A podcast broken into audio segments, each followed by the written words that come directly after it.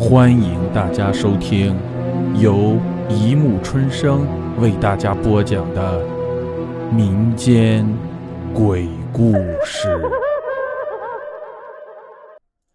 第二十七集《诡异的宝石》。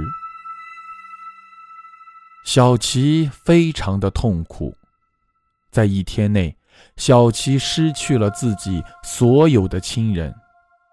小琪从一个拥有幸福家庭的公主，一下子变成了一个一无所有的孤儿。她的面前是车祸现场，她的父母被撞得血肉模糊，惨不忍睹，根本就分不清楚谁是谁。他们的车开到了一个大货车的下面。这辆车就像是一张画一样，变得薄薄的。他父母冰冷的尸体就在里面，大家七手八脚的进行着抢救。小七感觉自己已经没有了任何感觉，只是呆呆的看着这些人抢救着自己的父母。小琪曾经有一个幸福的家庭。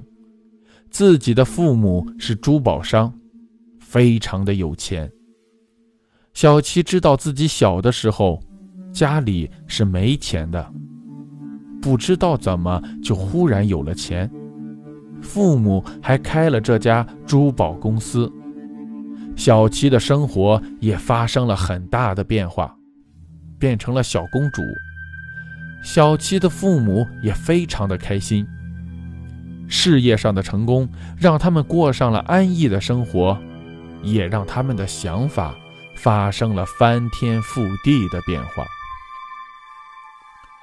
小琪和自己的父母开始远离自己那些所谓的没钱的亲戚，小琪也变得越来越高傲，基本上是看不上自己的那些亲戚，从来不会主动和人打招呼。亲戚们也渐渐和小七一家疏远了，基本上是没什么重大的事情都不会出现。现在自己的父母在车祸中丧生了，自己从小养尊处优，现在自己的父母不在了，自己的生活都成了问题。父母的珠宝公司。由于小齐从来没有涉及过经营管理，所以不久以后也就关门大吉了。小齐的父母并没有留下什么，公司也是负债累累。小七的生活一下子有了一百八十度的大转弯。由于小七的高傲，亲戚们都得罪了。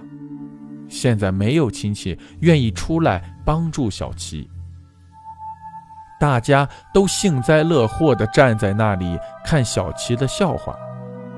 小琪一下子觉得自己的人生没了希望。小琪回到了只有自己一个人的家里，这套房子不久以后就会被卖掉。用以维持自己以后的生活。小琪越想越伤心，越想越痛苦，不知道自己的生活为什么忽然就变成了现在这个样子。他痛苦极了，趴在床上伤心的痛哭起来。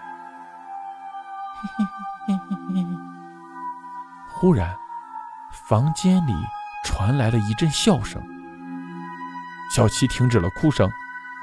这个房间里面只有自己一个人。小七现在才知道什么叫做众叛亲离。他非常后悔在自己辉煌的时候这样对待了自己的亲人，现在才有这样的下场。难道这个房间里面还有其他人？是来嘲笑自己的吗？但是自己的门是关好的，怎么会有人进来呢？这里的保安系统非常好，一般的人是进不来的。小琪有些害怕，他大声的叫道：“是谁？是谁在那里？”那笑声又响起来了。小琪非常的害怕，他找遍每一个房间，都没有看见有人。这样的事情怎么会发生在自己的身上呢？难道是自己的家中有鬼？小七记得，他的父母给自己一块红色的宝石，看上去价值连城。小七想，自己有了这个东西，一定会继续过上安逸的生活。他连忙将这块宝石找出来，宝石看上去非常的漂亮，颜色就像是血液一样。小琪有一些看呆了，那笑声又传来了。小琪仔细的听着，最后他发现，笑声竟然是从这块宝石里传出来的。小琪惊呆了，自己的红宝石里面居然还有人的声音。小琪惊讶的说：“你是谁？”你到底是谁？你怎么会说话的？你怎么能说话的？小琪已经非常激动了。这块宝石说道：“这块宝石原本就是我的东西，就是你的父亲抢了我的东西，还杀死了我。我一直都想报复你的父亲，但是我的法力一直不够。”只能附身在宝石上面，才能留在这个地方。现在我终于有能力了，终于能够来找你们报仇。我恨你们，你们抢走我的东西，还杀死了我。我怨气太大，也不能去投胎。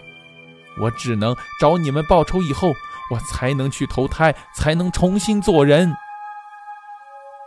小琪表情非常的惊讶，他不知道自己家里忽然就这样的有钱，原来是抢了别人的东西，才有机会做生意，才能让自己过上这样好的生活。自己有钱的时候还是那样目中无人，连自己的亲人都不放在眼里。现在自己家里发生了事情，小七身边连一个愿意帮助自己的人。都没有。小七想，自己现在什么也没有了，还成为了别人的笑柄，自己活在这个世界上已经没有什么意义了。小琪越想越伤心。这时候，宝石开始往外流血，房间里面充斥着一股血腥的气味。小七惊恐地看着宝石。而宝石不住的颤抖，就像是里面有什么东西要跑出来了一样。小七后退了一步，害怕里面有什么可怕的东西跑出来，随时要了自己的性命。忽然，宝石不动了，安静了下来。小琪却更加的害怕了。安静下来以后。宝石里面的鬼怪就要出来了吗？小琪大气不敢出，静静的等待着。里面不知道是什么恐怖的东西，但是小琪现在反而觉得无所谓了。现在的小琪已经什么东西都没有了，就算里面是妖魔鬼怪要杀死自己，要自己的命，小琪也不会害怕了。宝石咔吧一声裂成了两半，里面钻出来一股黑色的浓烟。小琪愣愣地看着，那股浓烟变成了一个人的样子，是一个男人，看上去还有一点帅气。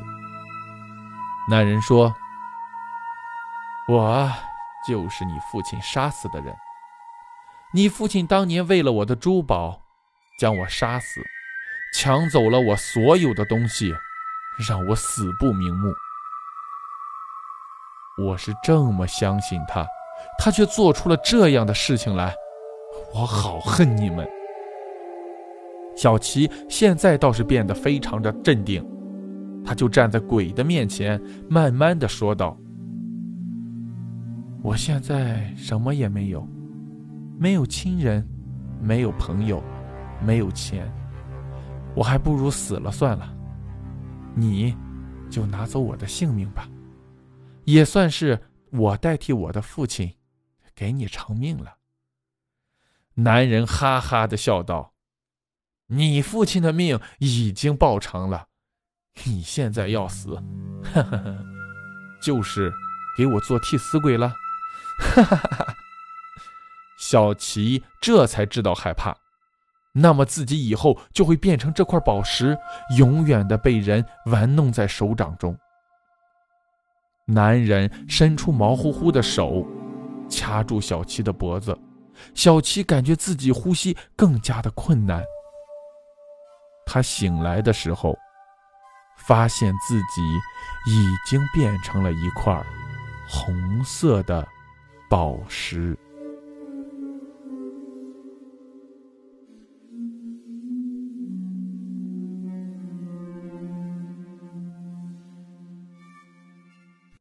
好了，故事播讲完了，欢迎大家评论、转发、关注，谢谢收听。